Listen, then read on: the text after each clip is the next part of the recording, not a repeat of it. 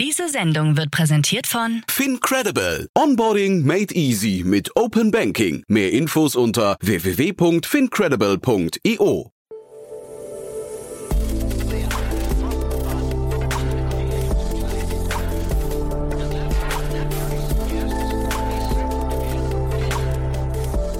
Startup Insider Daily. Herzlich willkommen zurück zu Startup Insider Daily. Mein Name ist Jan Thomas und wie vorhin angekündigt, jetzt kommt eine richtig coole Folge und zwar deswegen, weil Simon Hennes, Co-Founder und CEO von Vivenio, darüber spricht, wie man den Ticketing-Markt neu aufrollt und das als Unternehmerteam, das diesen Markt vorher gar nicht kannte, also quasi als Außenseiter, sich das Ganze angeguckt haben in Ruhe und ja, jetzt eine 50 Millionen Euro Runde eingesammelt haben, unter anderem von Activent Capital, die hatten wir auch schon hier zu Gast und dementsprechend echt eine coole Geschichte. Könnt ihr, glaube ich, sehr, sehr viel lernen. Bevor wir loslegen, kurz noch der Hinweis auf das zweite Gespräch. Heute um 16 Uhr geht es weiter. Dann ist Arne Assmann, der Head of Strategy und Business Development von Once bei uns zu Gast. Und das ist auch wirklich ein sehr abgefahrenes Unternehmen, denn das Unternehmen hat auch eine Finanzierungsrunde von 50 Millionen Euro eingesammelt. Also ihr seht zweimal 50 Millionen heute, unter anderem von Softbank und der Deutschen Telekom. Und das Unternehmen ist auch mit der Deutschen Telekom zusammen entstanden und hat einen sehr, sehr interessanten Approach, nämlich ähm, das ist quasi eine IoT-Softwarelösung für die Cloud, gepaart mit SIM-Karten, die sie in riesen Kontingenten vermieten und zwar für den Minimalpreis von 10 Euro für 10 Jahre. Also wirklich nicht 10 Euro pro Monat, hatte ich auch erst falsch verstanden, für 10 Euro für 10 Jahre. Und dementsprechend kann man sich ja überlegen, da können eine ganze, ganze Reihe an neuen Geschäftsmodellen entstehen. Das Unternehmen startet gerade voll durch, hat inzwischen, glaube ich, 8000 Kunden. Und mich hat das total beeindruckt, weil dieses Modell mir gar nicht klar war, dass es sowas überhaupt geben kann. Von daher, das dann um 16 Uhr. Jetzt genug der Vorrede. Wir gehen rein in das Gespräch mit Simon Hennes, dem Co-Founder und CEO von Vivenio. Vorher nur noch mal ganz kurz die Verbraucherhinweise. Werbung.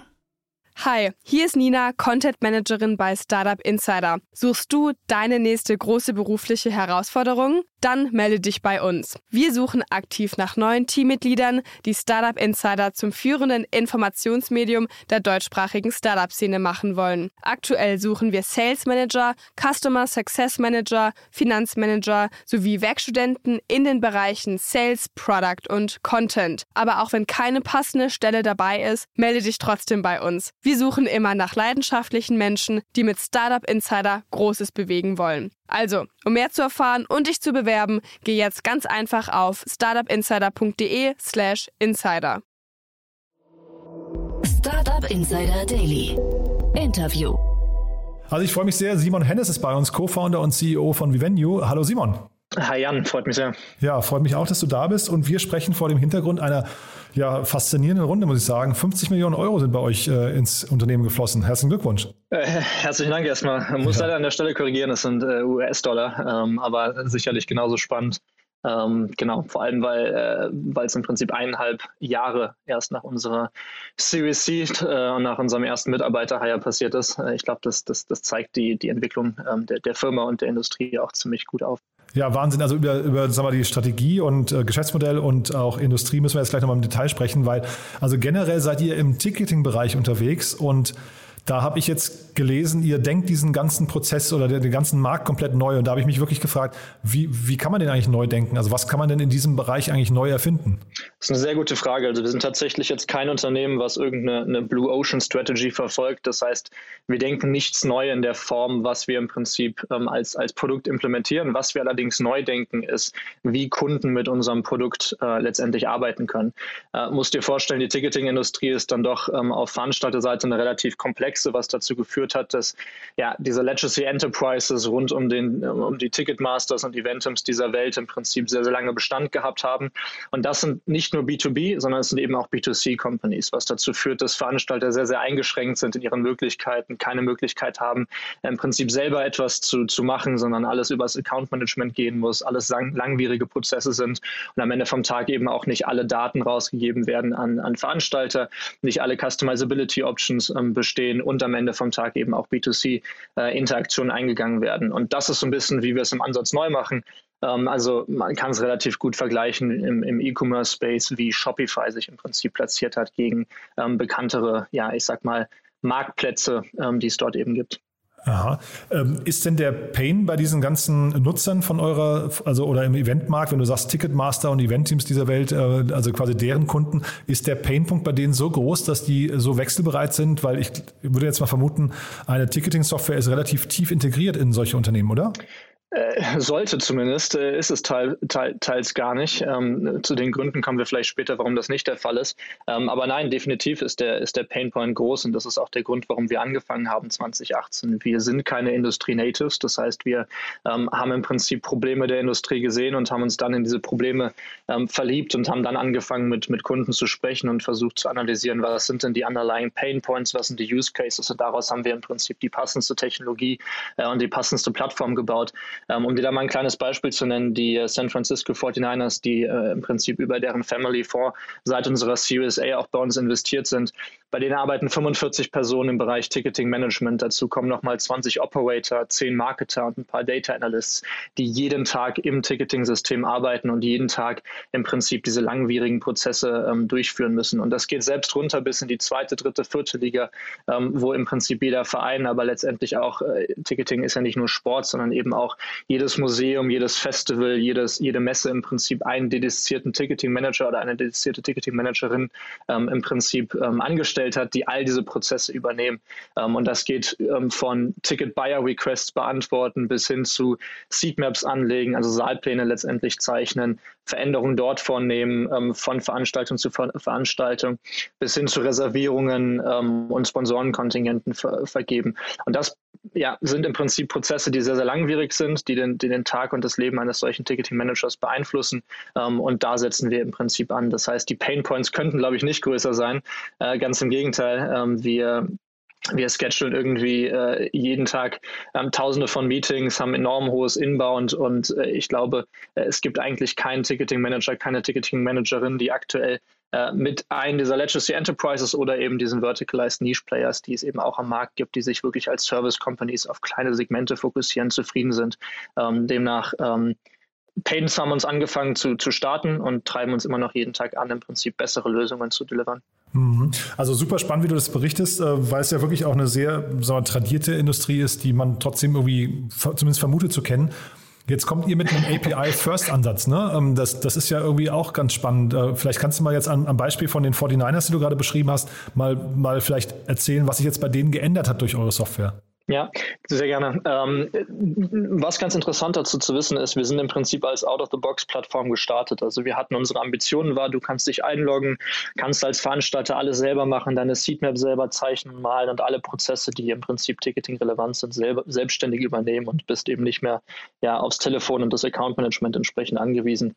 Daraufhin haben wir dann irgendwie gemerkt, die Use Cases in der Industrie sind so divers, ähm, die unterscheiden sich, ob du jetzt ein Theater oder ein Sportverein bist, die unterscheiden sich, ob du ein Sportverein in Deutschland Deutschland bist oder ein Sportverein in Frankreich bist, unterscheiden sich enorm, weshalb wir eben selber für uns, als wir 2018 angefangen haben, viel, viel abstrakter denken mussten und eben in Modularität, Microservice-Based ähm, Architecture und in APIs eben gedacht haben. Und jetzt über Zeit kommt im Prinzip immer mehr die Nachfrage tatsächlich auch ähm, an gewisse API-Endpoints, aber dann eben auch API First as a Product. Was heißt API-Endpoints? Wenn du jetzt Organisationseinheiten wie die 49ers zum Beispiel anschaust oder ja insgesamt Sportvereine, die haben natürlich eine gesamte Digital Landscape. Also da gibt es CRMs, ERPs, vielleicht irgendwelche Fan-Engagement-Applikationen, ähm, irgendwelche Applikationen, die ihr Sponsorship-Management erleichtern. Und die sollen natürlich alle irgendwie connected werden. Wenn du jetzt allerdings eine, eine Lösung halt aus den 70er, 80er Jahren nutzt, wo ja, APIs äh, schlichtweg Fremdworte waren ähm, und diese Schnittstellen eben nicht basieren, kann dieser Datentransfer logischerweise auch nicht stattfinden. Ähm, und das ist ähm, äh, natürlich jetzt umso interessanter, sich dort zu etablieren, diesen Datentransfer zu ermöglichen und nicht nur zu ermöglichen, sondern richtig zu embracen. Ähm, unser Ziel ist es im Prinzip, die perfekte Lösung für Veranstalter liefern zu können, komplett B2B fokussiert zu sein ähm, und ähm, diesen Datentransfer im Prinzip zu, zu erleichtern, um damit eben diese komplexen Use Cases sehr, sehr gut abbilden zu können. Mhm. Was darüber hinaus natürlich noch interessant ist, und das sieht man auch in verschiedenen Branchen, ähm, zum Beispiel in, im Content Management oder auch im E-Commerce, ist, dass natürlich dann externe ähm, ähm Personen, Softwareentwickler ähm, ähm auf einem draufbauen können, aber gleichermaßen auch Integrationen von uns ähm, Pre-Build schon stattfinden können zu Lösungen wie HubSpot, Zapier äh, und so weiter und so fort. Mhm. Super spannend, finde ich. Ähm, jetzt hast du ja eben mehrfach schon mal Hallenpläne und sowas angesprochen und also Konzerte und Festivals und so weiter. Äh, hast aber zeitgleich auch Sportvereine und Museen genannt. Ähm, das heißt, das sind ja sehr mhm. unterschiedliche Use Cases. Wie kommt man dahin, dass mhm. man die alle abdecken kann? Also äh, du hast gesagt, ihr müsst sehr abstrakt daran gehen, aber das ist ja wahrscheinlich trotzdem sind die, sind die Use Cases ja so unterschiedlich, dass man die auch sehr schwer in eine Software gießen kann, oder? Ja, äh, sehr guter Punkt. Und äh, ich glaube, ähm, das unterscheidet uns auch ein bisschen von anderen Ticketing-Contendern, die, die den, den, Markt im Prinzip versuchen zu erobern. Ähm, wir sind gestartet ohne Industriewissen. Das heißt, wir mussten sehr, sehr divers äh, unsere Anfrage ähm, stellen. Das heißt, wir haben in den ersten Jahren wirklich mit unterschiedlichsten Veranstaltungssegmenten gesprochen und du hast ein paar genannt. Es gibt noch so viele, die man gar nicht auf dem Schirm hat. Also sowas wie Erlebnisparks, Freizeitparks. Mhm. Ähm, es ist ja alles Ticketed Events, Sehenswürdigkeiten am Ende vom Tag auch.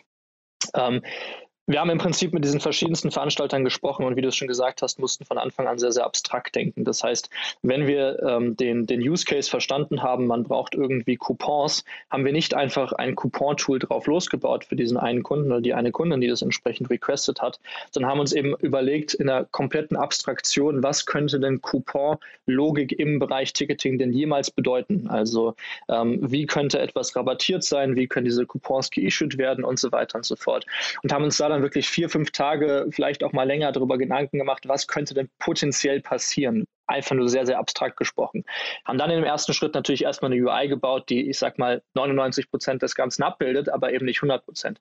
Die 100 Prozent sind aber schon vorgesehen im Prinzip im, im Core und der API.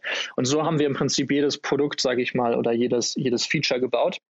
Und der zweite Punkt ist, wie du schon angesprochen hast, natürlich braucht ein Festival jetzt keinen Saalplan, natürlich braucht ein Sportverein vielleicht keine, ähm, keine Applikationen, die für den Festivalmarkt interessant sind, zum Beispiel Cashless Payment oder sowas. Ähm, aber wir können es im Prinzip durch die Modularität unseres Systems dann einfach aktivieren, deaktivieren. Du kannst die auf dem Marktplatz als Kunde sogar mittlerweile selber zusammenstellen, was du im Prinzip sehen möchtest, damit nicht die Komplexität des Systems ähm, zu Kosten der, der Intuitivität des Systems, sage ich mal, geht. Mhm. Und äh, sag mal, euer Geschäftsmodell, ich habe geschaut, ich habe jetzt keine Preise bei euch gefunden. Ne? Jetzt, du hast euch ja vorhin mit Shopify ver verglichen, da sind die Preise relativ transparent. Wie ist es bei euch? Ähm, wir, haben, wir haben auch eine sehr, sehr transparente, allerdings keine öffentliche Preisstruktur. Ähm, warum am Ende vom Tag? Wir übernehmen für manche Veranstalter Managed Payments, manche Veranstalter machen die, die Payments äh, im Prinzip über eigene Accounts. Manche Veranstalter haben Ticketpreise von 2 Euro, manche Veranstalter haben Ticketpreise von 100 Euro. Ähm, manche Veranstalter verkaufen 5000 und manche eben eine Million Tickets pro Jahr. Und manche nutzen eben noch on top die API. Das heißt, auch da, wir sind am Ende vom Tag ein Enterprise ähm, SaaS-Modell, selbst der kleinste Veranstalter ähm, hat eine, ein relativ großes Volumen, ähm, weshalb wir in der Preisstruktur ein bisschen flexibler sind und uns wirklich auf den Kunden und seine Anforderungen anpassen. Ähm, wir sind aber auf jeden Fall ähm, usage-basiert, also sprich transaktional in dem Fall. Ähm, das heißt, wir kriegen eine, eine, kleine Fee pro Ticket plus einen gewissen Prozentsatz auf den Warenkorb. Für die, das ist im Prinzip im Bereich Out-of-the-Box-Kunden, im, im, im Bereich API-First-Kunden. Es ist auch usage-basiert, das geht dann entweder über API-Calls oder die tatsächlichen Tickets. das heißt, Kunden können bei uns starten, ohne eine direkte äh, direkte äh, Kosten ähm, ausgesetzt äh, zu sein und werden dann im Prinzip über ihre, über ihre Nutzung, ähm, sage ich mal, abgerechnet. Das heißt, je mehr der Kunde verdient, desto mehr verdienen wir mit dem Kunden auch mit. Mhm. Ja, ist ja ein sehr, sehr schönes Modell, hat aber natürlich äh, wieder, ich vergleiche, nur weil du es vorhin selbst angesprochen hast mit Shopify, die haben ja dann auch eine Basisfee. Ne? Das heißt, die verdienen an verschiedensten Punkten, ähm, Kreditkarten, mhm. Transaktionen und so weiter. Ähm, das ist bei euch jetzt noch nicht der Weg oder, also, oder wird sich das mal ändern und das ist aber jetzt für euch am Anfang erstmal geht es darum, Marktanteile zu gewinnen? Es ist tatsächlich, sag mal, untypisch im, im Ticketing. Wir haben jetzt keinerlei Penetrationspreise im Markt, ganz im Gegenteil. Wir chargen eigentlich relativ ähm, standardmäßig von den Konditionen, ähm, ähm, sondern überzeugen am Ende vom Tag über Qualität, über ähm, Erleichterung der Prozesse auf, auf Seiten des Kunden. Ähm, ähm, demnach ist es jetzt kein keine Marktpenetrationspreis, ist in unseren Augen einfach die, die fairste Art zu chargen. Im Bereich API führen wir mittlerweile auch tatsächlich Lizenzgebühren und Lizenzkosten ein. Das heißt, ähm, du nimmst uns im Prinzip ein gewisses Kontingent an Tickets im Vorhinein schon ab, ähm, zahlst dafür dann jährlich und wirst dann darüber on top äh, auf, auf Usage-Basis, sage ich mal, ähm, ähm, berechnet. Aber so eine typische SaaS-Fee, wo wir monatlich abrechnen, gibt es bei uns nicht. Um ganz ehrlich zu sein, brauchst du auch nicht, weil du im Ticketing meist sowieso exklusiv ähm, Vereinbarungen mit dem Kunden abschließt über mehrere Jahre. Das heißt, wir haben sowieso eine gewisse Planbarkeit auch mit unseren Kunden drin. Ein Sportverein committet sich eben 100 Prozent seiner Tickets über uns zu verkaufen und das dann meist für, für drei bis fünf Jahre oder sowas in die Richtung. Mhm, super spannend. Und das ist dann auch der Sportverein selber. In eurer Pressemeldung hatte ich, glaube ich, von Schalke 04 gelesen. Das heißt, ihr redet mit dem Sportverein, nicht mit der deutschen Bundesliga. Ähm, nein, das sind, sind, in Deutschland ist es so, dass es im Prinzip die Entscheidungen der, der einzelnen Vereine ist. Ähm, es gibt in manchen Ländern gibt es manche Ligen, wo das im Prinzip ligaweit ähm, auch entschieden wird. Das ist aber ein Konzept, was, was ein bisschen ähm, ähm, zurückgeht. Ähm, es ist eigentlich immer der Veranstalter selber, der Sportverein selber, das Theater selber und weniger, sage ich mal, Venue oder Liga determiniert werden wer der Ticketing-Provider am Ende vom Tag wird. Mhm. Und wenn man jetzt mal, bleiben wir beim Beispiel Schalke, also so ein bisschen so auch tradierte Unternehmen, ne, die, die, also jetzt kommt da so ein moderner, junger Wilder wie ihr um die Ecke mit einer ganz neuen Denke, mit einem neuen Blick auf deren Ticketing-Prozess. Ähm, bringt ihr da auch noch, ähm, ich weiß nicht, anderen Added Value mit? Also, dass ihr quasi vielleicht andere Stellen von dieser ganzen Ticketing-Kette noch neu denkt? Du hast vorhin das Thema CRM zum Beispiel angesprochen oder sowas. Helft ihr denen zum Beispiel auch noch weitere, weiß nicht, ähm, Revenue-Opportunities zu heben?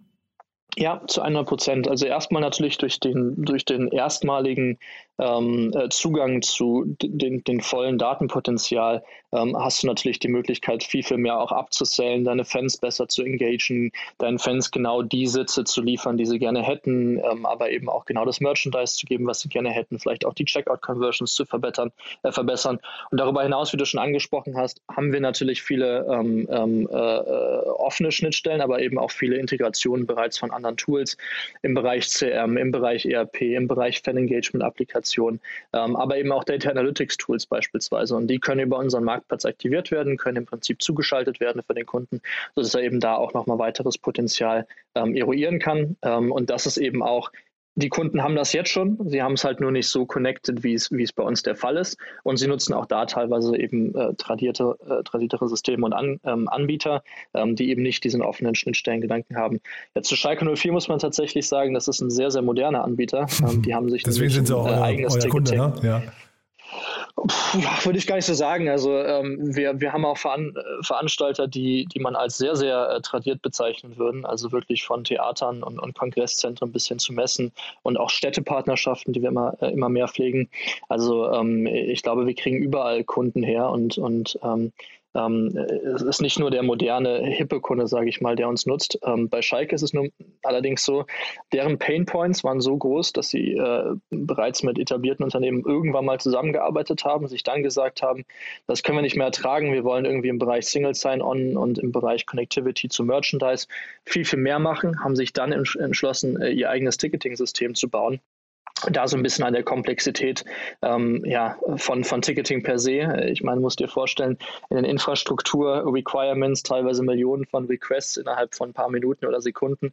Das abzuwickeln ist nicht ganz so leicht. Daran sind sie ein bisschen gescheitert und nutzen jetzt im Prinzip uns als, als Backbone und als ähm, API-Case für, für, für ihren Ticketshop, ähm, was super spannend ist und was natürlich ein, ein deutlich modernerer Approach ist. Mhm. Ich versuche gerade so ein bisschen rauszuhören, was so eure Sweet Spots sind, also welche, welche Kunden, weil du, ihr habt jetzt so viele unterschiedliche Kunden Kundentypen. Sind es ja. hinterher die mit den, mit den meisten Ticketvolumen oder mit den, mit den höchsten Umsätzen oder wie kann man das sagen? Ja, äh, gute Frage. Also wie du schon gesagt hast, wir sind im Prinzip vertical und tier-agnostisch als, als Plattform ähm, durch die Modularität und, und, durch die Modernheit der Technologie. Ähm, für uns der Sweet Spot und eben entsprechend auch so ein bisschen der Fokus in der Go-to-Market sind am Ende vom Tag die Kunden, die am meisten mit dem System arbeiten. Also die Kunden, die ziemlich viel Zeit täglich damit verwenden, ihre Ticketing-Prozesse Prozesse zu managen. Und das ist meist im Bereich der Kunden zu finden, die repetitive Veranstaltungen haben, also einmal pro Woche, vielleicht sogar täglich oder wie im Sportverein alle zwei Wochen. Viel auch Kunden, die selber Seatmaps haben, also Saalpläne, werden natürlich enorm viel Komplexität, sage ich mal, im, im Ticketing-Management. Ähm, und wir liefern einfach enorme Mehrwerte in der Art, wie man mit seinem Ticketing-System arbeitet.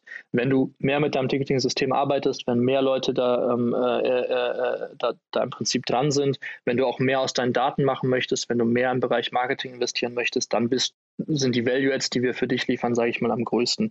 Ähm, Deswegen ist für uns Sport und, und Venues ein sehr, sehr interessanter Bereich. Und Venues geht es natürlich seated und non-seated. Also seated ist sowas wie Theater, Opernhäuser und so weiter und so fort. Und non-seated dann eher die Messen, die Kongresshäuser ähm, und die, die, ähm, die Museen beispielsweise. Mhm. Ja, finde ich, finde ich wirklich hochinteressant. Und deswegen wahrscheinlich auch, du hast ja vorhin ein bisschen geschmunzelt, als du über die Tiefe der Integration von solchen Anbietern gesprochen hast. Ähm, man hört raus, ihr könnt im Prinzip tiefer rein und was natürlich dann sehr spannend ist, wenn du sagst, es gibt immer so Langzeitverträge von drei, vier, fünf Jahren, dann hat natürlich so ein, Kunden, ein Kunde für euch erstmal wirklich einen sehr garantierten Wert, ne? sehr berechenbar. Ja, zu 100 Prozent. Und das, das Geniale, glaube ich, bei uns ist auch im Geschäftsmodell, ähm, wir ermöglichen dem Kunden ja auch Kunden bei uns sich aufzubauen und sich nicht irgendwie nur auszuleihen. Also wenn du jetzt bei einem der, der Anbieter bist, die im Prinzip auch eine B2C-Komponente haben, kannst du natürlich vorstellen, dass ähm, die am Ende vom Tag ihre Company und ähm, irgendwie für sich Kunden aufbauen wollen. Bei uns ist es andersherum. Wir haben ich sage mal ganz drastisch, keinerlei Interesse ähm, an Ticketkäuferdaten, sondern können die zu 100 Prozent dem Veranstalter zur Verfügung stellen und dem Veranstalter im Prinzip so die Möglichkeit geben, langfristig mit unserem System sich Kunden aufzubauen, die besser anzuspielen und mehr aus den Daten zu machen. Ähm, und darüber hinaus, äh, und das ist natürlich auch sehr schön zu sehen, ist, wenn Kunden dann unsere APIs nutzen, ob das jetzt intensiv ist, also sprich ähm, irgendwie ein Headless-Case draus machen oder ähm, äh, sehr, sehr stark in die Tiefe gehen oder ob das eben nur ist, dass es ein, zwei Endpoints oder vielleicht ein, zwei Integrationen sind, die sie am Ende vom Tag nutzen, du hast als Kunde natürlich schon gewisse Entwicklungs, ähm, ähm, ähm, Entwicklungen, die du auf uns drauf machst. Und äh, dadurch erzeugen wir natürlich auch eine deutlich langfristigere Kundenbindung ähm, und ein besseres Kundenalignment, als es jetzt bei einem Anbieter ist, den du, ja, ich sag mal ganz böse, einfach schnell aus, auswechseln könntest. Das finde ich aber trotzdem interessant, was du gerade sagst, weil ähm, jetzt baue ich nochmal die Brücke zu Shopify. Ne? Ähm, äh, wenn man, also du sagtest gerade, ihr habt kein Interesse daran, äh, Kunden, Endkundendaten zu haben, aber eigentlich könnte man doch, wenn man jetzt mit einem cleveres Datenplay beginnt, ähnlich wie Shopify ja auch anfängt, seine ganzen ähm, äh, Merchants, die sie haben, in so eine Art Feed zu überführen und zu sagen, hier gibt es ein Portal, das dann irgendwie so ein bisschen auf die Nutzerinteressen auch abgerichtet ist. Könntet ihr doch auch auslesen und sagen, na ja, jemand, der Ed Sheeran Konzerte besucht, der geht vielleicht auch gerne zu, ich weiß nicht, XYZ, irgendein andere, anderer Künstler, den man vielleicht jetzt nicht sofort auf dem Schirm hat und kann da vielleicht sogar bei der Kundenakquise helfen, weil Kundenakquisekosten ich, bei Schalke werden die jetzt relativ gering sein, weil die Leute sich ganz früh ihr Schalke-Tattoo irgendwie auf die Brust tätowieren lassen, aber bei Ed Sheeran und, und Co. ist es vielleicht ein bisschen anders, oder? Also auch, auch da, wir versuchen Veranstalter zu empowern. Äh, natürlich ist es ein Weg der, ähm, des Empowerments, sage ich mal, auch ein bisschen in, in, in Datenauswertungen für den Kunden reinzugehen. Ähm, wir machen da auch schon sehr, sehr viel. Also ähm, Database Recommendations, Veranstalter im ähnlichen Segment äh, haben im Prinzip Newsletter, die funktionieren am besten an dem mhm. und dem Tag. Warum machst du nicht sowas auch? Ähm, wir machen auch, wir haben Kampagnentools, wo du im Prinzip auswerten kannst, wie deine Kampagnen gerade funktionieren und unterstützen dich da im Prinzip Prinzip auch beim Marketing. Also ja, wir werten Daten aus, aber wir machen selber nichts dafür. Also wir haben nicht selber unser Ticket Buyer Newsletter, sondern wir ermöglichen dem Veranstalter dann wiederum mit diesen Daten so etwas selber selbstständig machen zu können. Und das ist immer so ein bisschen unsere Prämisse. Ich glaube tatsächlich, ähm, natürlich haben wir uns auch lange Zeit darüber Gedanken gemacht in, in Richtung eines ja, Eventmarktplatzes äh, nachzudenken. Wer tut das nicht? Also es ist ja irgendwie erschreckend zu sehen, dass man jeden Freitagabend, wenn man nicht genau weiß, was man in einer neuen Stadt äh, tun äh, kann, irgendwie auf Google oder Facebook landet. Ich denke, jeder kennt dieses Problem, mhm. ähm, äh, dass es eben keinen Eventmarktplatz gibt. Ich glaube, dafür gibt es aber einfach industrienative Probleme, weshalb sich das nicht verändern wird. Ähm, weil eben nicht wie bei Amazon, dass die Ware überall gekauft werden kann, Tickets meist eben nur einer Ticketing-Plattform zugehörig sind. Ähm, und somit kein keine Exchange stattfinden kann und somit eben auch kein High-Quality-Content auf einem Marktplatz stattfinden kann. Deswegen finden wir den, den Ansatz, den viele andere Unternehmen im Ticketing-Space ähm, fahren, sich voll auf eine B2C-Komponente zu stürzen, natürlich sehr, sehr interessant, weil es ist auch ein großer, großer Pain in der Industrie oder beziehungsweise bei Event-Teilnehmern, die einfach nicht wissen, welche, ähm, was gerade passiert. Ähm, aber ich glaube, es ist ein bisschen ja, schwierig, das in den nächsten 30, 40 Jahren zu verändern, weil es einfach strukturelle Themen gibt, die, äh, von denen wir letztendlich ja auch gerade profitieren, ähm, die halt dazu sorgen, dass Veranstalter sich immer nur einen Ticketing-Partner ähm, ähm, dazu holen. Hm. Wie schaut ihr denn auf so andere Medienhäuser oder Medienkanäle, wie jetzt zum Beispiel, nehmen wir mal Spotify als Beispiel, wo man ja auch mhm. äh, jetzt mehr und mehr äh, Tickets angeboten bekommt oder zumindest die Verweise passieren. Ist das eine, eine Schnittstelle, die für euch interessant wird? Versucht ihr euch dazwischen zu schalten oder läuft das dann wieder an euch vorbei? Nee, zu 100 Prozent ist es sehr interessant. Also ähm, auch, auch das äh, wieder unter dem Gesichtspunkt Sales Enablement und Empowerment für den Veranstalter. Ähm, natürlich versuchen wir da die Conversions ähm, auch aus einem Shopify heraus, auch aus einem Facebook heraus ähm, und was es nicht alles gibt, TripAdvisor im Prinzip, ähm, ähm, solchen Portalen entsprechend möglichst, äh, möglichst hochzuhalten, die Conversions und, und die, die da entsprechende Integration zu haben. Also für uns heißt, ist das in dem Channel Manager im Prinzip zu finden, ein, sehr, sehr interessante Thematik. Ähm, die wird auch nochmal zunehmend interessanter mit immer internationalerem Publikums. Also wenn du jetzt im Prinzip eine, eine, Messe betrachtest oder ein Museum betrachtest, hast du dann teilweise Kunden aus, aus dem asiatischen Raum, ähm, die dann vielleicht auf asiatischen Buchungsportalen erwarten würden, dass man das Museum direkt buchen kann. Das ist für uns natürlich super interessant und das sind genau diese Partnerschaften und Integrationen, von denen wir auch sprechen ähm, für, für, den Marktplatz. Mhm. Ja, super spannend. Also dann lass uns noch mal ganz kurz über eure Runde sprechen. Ähm, also jetzt sagtest du 50 Millionen Dollar. Wie gesagt, stand bei mir hier falsch, aber 50 Millionen Dollar sind geflossen im Rahmen einer Series B. Ähm, bei euch investiert hat Maximilian Meyer von Activent Capital, der war ja auch schon mal bei uns im Podcast. Also Activent ist hier seit, glaube ich, kurzem, ich glaube im Juni oder sowas in Berlin gestartet. Und äh, es ist immer so ein bisschen äh, in eurer Pressemeldung nicht ganz klar, wer die anderen VCs sind. Mhm. Also wir haben eine sehr, sehr starke Participation von unseren Series A und Seed-Investoren, ähm, die im Prinzip ähm, ja, auf unsere Mission weiterhin ähm, äh, doublen down und, und draufsetzen. Das umfasst Balderton Capital aus, aus UK, ähm, äh, bekannt als Investor in Infarm, Revolut, ähm, dann Red Alpine, Early Stage Investor aus, aus der Schweiz, ähm, in Deutschland sehr, sehr aktiv, beispielsweise bei N26 und Taxfix gewesen und dann entsprechend weiterhin auch das, das Family Office von den 49ers Partners, ähm, die, in, die ihren Share in der Company nochmal ähm, erhöht haben. Äh, dazu gibt es noch ein paar weitere äh, äh, ähm, UK-based ähm, Technologieinvestoren. Für uns in der Runde war es super wichtig, ähm, wie auch in, in vorherigen Runden, ich sag mal, auf ähm, Investoren zu setzen, die wirklich ein Interesse an, an der Mission und am Produkt haben und, und ähm, sich genau die Industrie anschauen, die, die versuchen zu verstehen ähm, und dann entsprechend für uns auch ja, interessante Dialoge und Mehrwerte finden können. Und jetzt gerade bei, bei Activent ähm, und, und Max ähm, äh, sind wir ähm, der festen Überzeugung, genau diese Mehrwerte gefunden zu haben. Unterstützung für die US-Expansion, ähm, super hohes Interesse am Produkt, ähm, immer äh, im Prinzip er erreichbar für uns und, und sehr, sehr breit interessiert, sage ich mal, in unseren Thematiken, also von Product über Sales bis hin zu Go-to-Market und letztendlich dann, dann Hiring ähm, und sind da sehr, sehr zufrieden, auch jetzt mit, mit Activent dann hm. ähm, ja, jetzt, jetzt zusammengekommen zu sein. Und jetzt habt ihr ja alles, du sagst es ja vorhin als Branchen-Outsider, ähm, so ganz überrascht haben darf euch ja trotzdem nicht, dass die Eventbranche in Corona wahrscheinlich eine sehr schwierige Branche war. Ne? Das darf euch, also äh, selbst als Outsider wird euch das wahrscheinlich früh aufgefallen sein. Ähm, wie ist das denn, wenn, also warum startet man in so einer Phase? Oder wahrscheinlich habt ihr kurz vorher gestartet, ne, äh, wenn ich es richtig äh, sehe, aber habt dann eure, ja, eure ganzen Investments in, innerhalb der Corona-Krise. Und ich habe mir mal die Umsatztickets von, äh, die, die, die Umsätze des Tickets- und Live-Entertainments-Bereich von Eventim angeguckt. Das ist ja total krass, was da 2020 passiert ist. Also dieser Einbruch, den, das, das verkraftet ja. ja eine Branche fast gar nicht. Wie kann das sein, dass ihr dann im Gegenzug jetzt so, so durchmarschiert? Ja, ja, gute Frage. Also wir haben tatsächlich angefangen ähm, 2018 schon. Die ersten zwei äh, Jahre waren komplett bootstrapped. Also so, äh, leider keine Garage, aber äh, in, in die Richtung ging es. Also wirklich ein 15 Quadratmeter Office irgendwie angemietet und, und, nur zu dritt das Ganze im Prinzip gemacht.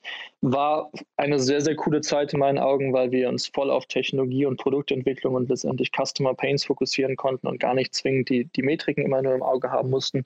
Ähm, haben dann im März 2020, da ging die Covid-Krise schon, schon los, ähm, sage ich mal, unsere Seed Round gewastet. Wie du es gesagt hast, Series A und Series B zu Covid-Zeiten im Prinzip abgeschlossen. Ähm, natürlich in den klassischen Veranstaltungssegmenten, ähm, Festivals, Music, Entertainment, äh, aber eben auch Sport, gerade Indoor-Sportarten, ähm, konnten äh, in diesen Zeiten relativ wenige Umsätze auch, auch bei uns ähm, äh, gemacht werden. Nichtsdestotrotz ähm, sind wir im Prinzip unserer, unserer Mission, unserer Produktmission treu geblieben. Natürlich hast du die Hubelios und sonst was gesehen. Ähm, äh, wir wollten uns davon aber nicht ablenken lassen, sondern haben weiterhin gesehen, was wir mit unserem Produkt für Mehrwerte für Kunden liefern können können und, und, und haben im Prinzip ein Doubling Down darauf gemacht. Und ich glaube, durch die Covid-Krise ist auch sehr, sehr viel interessant Interessantes und Spannendes für uns passiert. Einmal, Kunden sind anspruchsvoller geworden. Ähm, Kunden haben sich über die Zeit hinweg, eineinhalb Jahre hatten sie letztendlich eine kleine Pause, was ihr operatives Geschäft war, konnten sich weitere digitale Tools einkaufen, ob es jetzt eben Fan-Engagement-Applikationen, neue CMs, neue ERPs sind. Und die sollen jetzt alle connected werden. Ähm, und dafür sind wir genau der richtige Anbieter. Ein, ein weiterer Trend ist natürlich, wenn du auf eine Account-Management-basierte Lösung vorher gesetzt hast, wo du auf einen Ansprechpartner, deine Ansprechpartnerin angewiesen warst und die zu Covid-Zeiten in der Kurzarbeit war oder letztendlich ähm, vielleicht sogar ähm, nicht mehr dem, in, in dem äh, Unternehmen tätig ist, ähm, fehlte natürlich eine sehr, sehr große Komponente und es führt nochmal zu no deutlich mehr Unzufriedenheit auf Kundenseite, als es vorher schon war. Und genau diesen Gap füllen wir jetzt. Ähm, und ein weiterer Punkt, ich glaube, der in der Zeit passiert ist, ist, Leute sind immer mehr aware geworden, wie viel Potenzial letztendlich in Daten steckt, wie viel, mehr, wie viel Potenzial in Schnittstellen ähm, steckt, weshalb wir jetzt, glaube ich, zu einem perfekten Zeitpunkt kommen, um diesen Rebound optimal ausnutzen zu können. Und der passiert. Leute haben enorm viel Lust, wieder auf Veranstaltungen zu gehen. Veranstaltungen sind sehr, sehr optimistisch. Es hat sich das komplette Playing Field, sage ich mal, ähm, wachgerüttelt und, und neu aufgestellt. Und äh, ich glaube, da kommen wir jetzt in eine sehr, sehr interessante Zeit rein. Hm. Ich hatte jetzt fast erwartet, und vielleicht kannst du das nochmal kommentieren, dass du auch über digitale Events sogar sprichst, ja, dass du sagst, naja, da ist vielleicht so ein, ein neuer Markt noch ähm, erwacht oder wachgeküsst worden, den man vorher gar nicht so gesehen hat. Vielleicht sowas ähm, mhm. wie Twitch oder selbst, selbst Webinare, vielleicht äh, Fortnite, jetzt vielleicht das, das, das Metaverse oder auch E-Sports und so, also so Themen, die man vielleicht vorher gar nicht als so große Umsatzbringer gedacht hat, weil jetzt viele einfach nach neuen Möglichkeiten gesucht haben. Sind das für euch Märkte? Um ganz ehrlich zu sein, ähm, bespielen wir natürlich solche Märkte. Es sind sehr, sehr interessante Kunden, auch letztendlich, die ein bisschen moderner sicherlich auch ab und zu denken. Ähm, am Ende vom Tag ist es aber ein Nischensegment. Also ähm, äh, ob es jetzt virtuelle, hybride, digitale oder wie man sie auch nennt, Events sind, im Vergleich zu der, der täglichen Museumsbe zum, zum, täglichen Museumsbesuch im Vergleich zu dem ähm, Fan, der zwölfmal im Jahr zum Sportverein geht ähm, oder dem Tierpark oder, oder, oder anderen Segmenten, ist es letztendlich trotzdem noch ziemlich klein, ähm, weswegen wir uns davon jetzt auch nicht ab, ähm, ähm, ablenken äh, lassen haben. Was wir allerdings im Prinzip diesen Segmenten ähm, bieten können und, und wo wir auch äh, sehr, sehr stark drin geworden sind, ist im Prinzip die Ticketing- Komplexität, die wir abbilden können, die Abstraktion, die wir dort haben und die Offenheit, die wir haben, im Prinzip Playern in diesem Markt anbieten zu können. Mhm. Also ähm, sprich Integration zu solchen Virtual ähm, e-, Event-Plattformen zu, zu fahren, unser Tech-Stack und das, das Backbone im Prinzip zur Verfügung zu stellen für solche, ähm, ähm, für, für, solche Anbieter in dem Segment. Für uns, um das jetzt in der Go-to-Market als, als, als direkten Markt zu bespielen, ist es tatsächlich allerdings ein bisschen, bisschen zu klein ähm, und wir finden da andere Segmente einfach nochmal noch mal interessanter. Mhm. Ja, also total nachvollziehbar. Man muss sich ja auch fokussieren. Ich hätte nur fast gedacht, wenn man jetzt mal so die Analogie zieht, vielleicht zu der ganzen Publishing-Printbranche, ähm, wo ja jeder, weiß nicht, jeder, jeder Kreis Tageszeitung irgendwie versucht, irgendwie ein Monatsabo ähm, äh, als Subscription abzu, äh, also für den Online-Bereich abzuschließen oder den Kunden dazu zu zwingen. Ich hätte fast gedacht, dass ihr im Prinzip, wenn man das jetzt mal bei The Zone oder so, dass sich anguckt, diesen Sportveranstaltern, die ähm, oder Sky oder so, die dann äh, Sportevents streamen, dass ihr eigentlich so das Pendant zum Tagesticket auch sogar liefern könntet, ne? Im digitalen Bereich, dass man halt sagt, naja, man will ja eigentlich nicht Abonnent werden von Sky für zwölf Monate, nur weil man jetzt einmal, ähm, was nicht Dortmund gegen Bayern gucken möchte. Mhm. Ähm, war, war bislang für uns, wie gesagt, nicht interessant. Also vielleicht überleg mal für dich, wie oft du jetzt auch zu Covid-Zeiten ein, ein virtuelles Event besucht hast mhm. und wie viele das sind im Vergleich zu, ich sag mal, physischen Veranstaltungsbesuchen, die du prä-Covid und jetzt eben auch post-Covid mhm. nachgehst. Ich glaube, das ist tatsächlich ein sehr, sehr kleiner Bereich. Es ist ein Bereich, der ähm, auch jetzt nicht zwingend die höchsten Ticketpreise aufruft. Ähm, und es ist ein Preis, der, äh, es ist, ist, ist, ist ein Bereich, der einfach äh, weiterhin Nische bleibt, ähm, auch in der, auch in der Post-Covid-Welt.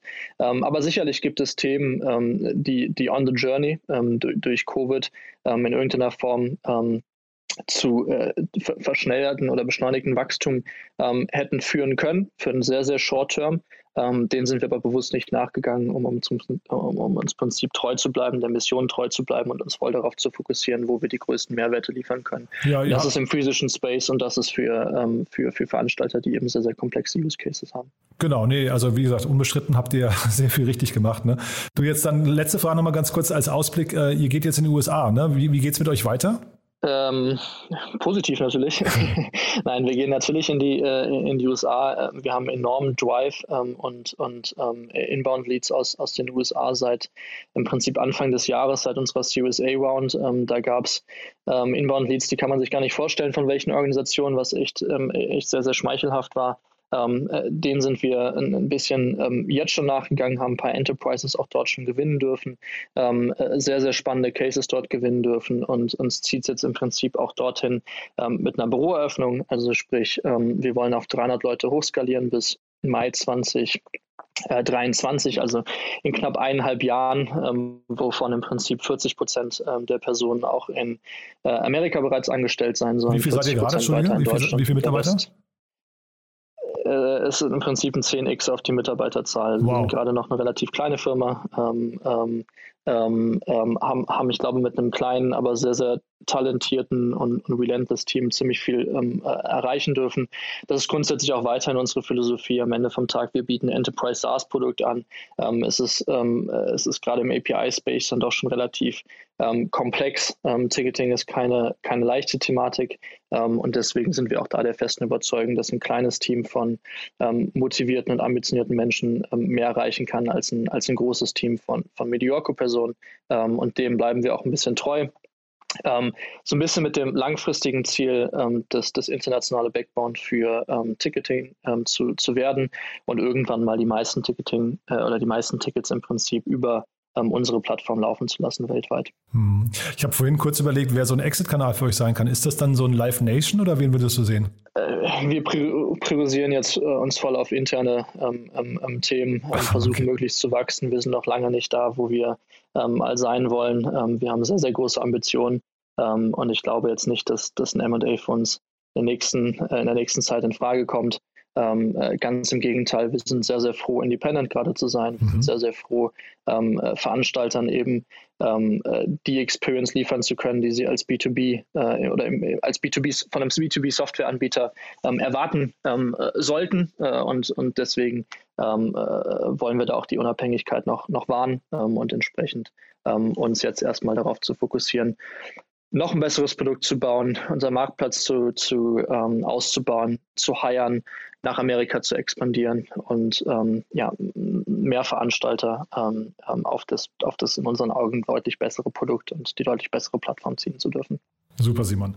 Du dann, ja, also erst nochmal Glückwunsch zu der tollen Entwicklung und auch wirklich beeindruckt, was ihr mit so einem kleinen Team dann wirklich äh, bis jetzt hinbekommen habt. Lass uns mal in Kontakt bleiben. Wenn es bei euch wichtige Updates gibt, äh, freue ich mich, wenn wir nochmal sprechen könnten. Haben wir für heute was Wichtiges vergessen aus deiner Sicht?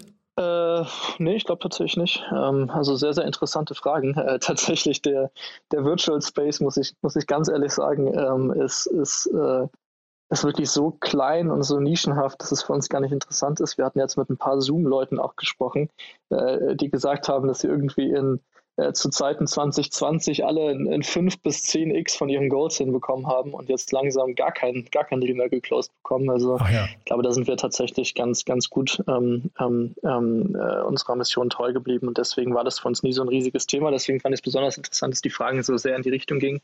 Ähm, ähm, aber ähm, nee, so im Großen und Ganzen fand ich es ein echt ein sehr, sehr angenehmes Gespräch und ja, vielen Dank dafür erstmal, Jan. Startup Insider Daily. One more thing. Präsentiert von OMR Reviews. Finde die richtige Software für dein Business. Wir haben eine letzte Frage und zwar geht es um das Thema Lieblingstools und da kannst du uns ja, mal, mal erzählen, was du da mitgebracht hast. Super gerne. Ähm, Geheimtipp ist es wahrscheinlich nicht. Äh, Zapier äh, kennen dann doch ziemlich viele Menschen schon. Ähm, ich glaube, die Art, wie wir Zapier bei uns nutzen, spricht so ein bisschen ähm, für die Company generell bei uns. Wir versuchen aus, ähm, wir versuchen aus jedem Mitarbeiter und jeder Mitarbeiterin möglichst das Beste rauszuholen, sodass sie sich auf die wesentlichen Faktoren konzentrieren können. Das heißt, wir nutzen Zapier tatsächlich im Bereich, äh, Bereich HR, wir nutzen es im Customer Success, wir nutzen es im Bereich Sales, ähm, wir benutzen es im Bereich Marketing. Wir benutzen es aber zunehmend eben auch, um, um erste Use Cases auf der Plattform abzubilden, die auf dem Marktplatz im Prinzip relevant sein könnten. Deswegen, wir sind wahrscheinlich einer der größten Zapier-Nutzer, versuchen enorm viel zu automatisieren. Ähm, es macht sehr, sehr viel Spaß und ich glaube, das kann ich ähm, äh, jedem empfehlen, der, der ähm, möglichst viel aus gegebenen Ressourcen, ob es jetzt Kapital, ob es Mitarbeiter oder die Anzahl der Mitarbeiter ist, sage ich mal, rausholen möchte, ähm, ist Zapier sicherlich ein klasse Tool, ähm, um im Prinzip in Automatisierungen reinzudenken, Applikationen äh, on top zu bauen und Applikationen effizient, sage ich mal, einsetzen zu können. Für die Leute, die das Tool nicht kennen, äh, ermöglicht im Prinzip ähm, äh, deutlich leichter Schnittstellen ähm, zu bereits integrierten Tools bei Zapier zu nutzen ähm, oder im Prinzip ein Zwischenlayer von, für Datentransfer darzustellen. Also wenn man jetzt zum Beispiel sein HR-Software mit einer Talent Acquisition Software verbinden möchte, ist Zapier in der Regel das Tool, was dafür genutzt werden kann. Super. Also man sieht auch daran, dass euer Mindset quasi API first ist, ne? API first und ähm, ähm, Datentransfer möglichst effizient zu machen, ähm, sodass man in vielen ähm, Komponenten, sage ich mal, manuelle ähm, Workflows durch Automatisierung ersetzen kann. Das Segment One More Thing wurde präsentiert von OMR Reviews. Vergleiche Business Software mit Hilfe von tausenden echten Nutzerbewertungen. Alle weiteren Informationen auf omr.com/reviews. Du, Simon, ganz, ganz großartig. Dann vielen Dank, dass du da warst. Weiterhin nochmal viel Erfolg für eure Mission. Und wie gesagt, ich würde mich freuen, wir bleiben in Kontakt. Wenn es bei euch große News gibt, sag gerne Bescheid, ja? Ich habe zu danken. Wunderschönen Tag dir. Jan. Werbung. Hi, ich bin Paul, Product Manager bei Startup Insider und hier, um dir kurz unser Podcast-Verzeichnis vorzustellen. Mit einer wachsenden Liste von bereits über 10.000 Episoden ist unser Podcast-Verzeichnis die größte Sammlung deutschsprachiger Podcasts rund um die Themen Unternehmertum, Technologie, Digital Marketing und mehr. Nutze jetzt die verschiedenen Filter, um Podcasts zum Beispiel nach ihrem Themenschwerpunkt, Gästen oder Erscheinungsdatum zu sortieren, damit du genau das findest, was dich interessiert. Also, wenn das was für dich ist, dann besuche jetzt ganz einfach unsere Plattform auf startupinsider.de/slash insider. Startup Insider Daily, der tägliche Nachrichtenpodcast der deutschen Startup-Szene. So, damit sind wir durch. Das war Simon Hennes, der Co-Founder und CEO von Vivenio. Ich hoffe, es hat euch Spaß gemacht, wenn dem so sein sollte. Wir freuen uns immer über eure Bewertungen, über euer Feedback, über eure Weiterempfehlungen, sei es auf Instagram, LinkedIn, Twitter oder dem sozialen Medium eurer Wahl oder natürlich einfach nur im persönlichen Gespräch, wenn ihr mal Bekannten oder Freunden oder Familienmitgliedern davon erzählt, was wir hier machen. Wir freuen uns natürlich immer, wenn wir mehr Hörerinnen und Hörer erreichen. Von daher dafür euch schon mal vielen Dank und nochmal kurz der Hinweis auf die nächste Folge. Nachher um 16 Uhr geht es hier weiter mit dem ganzen Themenkomplex IoT und den Möglichkeiten, die daraus entstehen, wenn man SIM-Karten in alle möglichen Objekte einbauen kann. Also mal als Beispiel, denkt mal an Mäusefallen. Nur mal als ein Beispiel. Über solche Themen reden wir nachher um 16 Uhr mit Arne Assmann, dem Head of Strategy und Business Development von Once. Ist wirklich ein cooles Gespräch, ich kann es euch versprechen. Und wie gesagt, auch das Unternehmen hat gerade 50 Millionen Euro eingesammelt, unter anderem von der Softbank. So, also, ich freue mich, wenn wir es wieder hören und falls nicht, dann allerspätestens hoffentlich bis morgen. In diesem Sinne. Diese Sendung wurde präsentiert von Fincredible. Onboarding made easy mit Open Banking. Mehr Infos unter www.fincredible.io. Ciao.